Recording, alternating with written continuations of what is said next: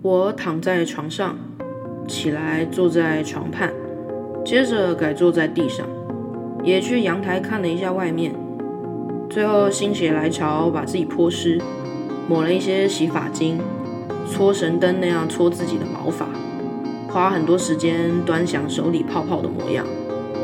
这个透明圆形表面上有上下颠倒其，身体的一整列在上。还有小彩虹顺着圆的边缘，微颠颠的泡泡里的我，鼻子上下颠倒，看起来也太大了。我瞪着一颗又一颗泡泡，直到手指起皱。用毛巾概略拆了一下自己的身体，头发用毛巾包成阿拉伯人的模样，给电风扇吹了一下我下体，然后我坐进计程车里。前座椅背都会有一些可以塞传单的位置，再多印一点自己的宣传单。穿着漂亮有自信，去他们车队里最高楼的办公室，丁九十九楼，跟他们谈赖姥姥大棺材计程车计划。这些车可以多收一点钱，全给司机。车里全都是姥姥的周边商品，车身要有那个表情木讷的小绿人。就要这一些被感染绿色资本主义病毒的车，继续在台北市交通血脉里继续跑，不准停。柯文哲也不能拿我怎么样。一趟车程肯定是要听完一集的，除非你跳车。指定赖姥姥合作车队就要加钱。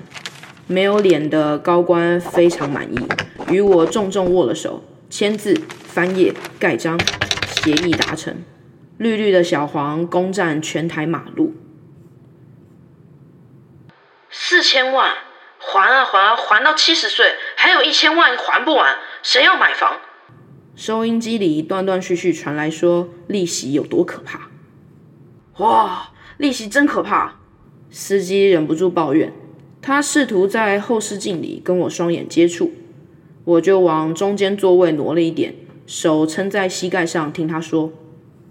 我们这种车是商用车，我跑了二十几年，不知道换了几部车，利息啊，零零总总，一台换一台就要两万，我跑多久啊？玩命，玩命啊！开在路上，夏天水箱坏掉怎么办？我就这样卡在市民大道的桥上，打空挡，还不能赶客人下车。要是能重来，我死都不做计程车司机。那你要改做什么？改做什么？随便什么都好，就是不要计程车司机。我听了，觉得这是成人作业簿里的照样造句，很是有趣。我以前也常用这样照样造句，但这司机不同，他做了二三十年都要退休了才用这个句子，我感觉沉重多了。哎，反正我要退休了，再两三个月，六十五了，开什么开啊？我突然想到我爸。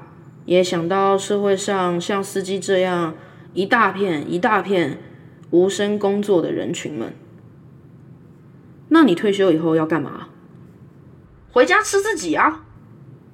呃，不是啦，不是，我的意思是有没有想做什么或规划啊？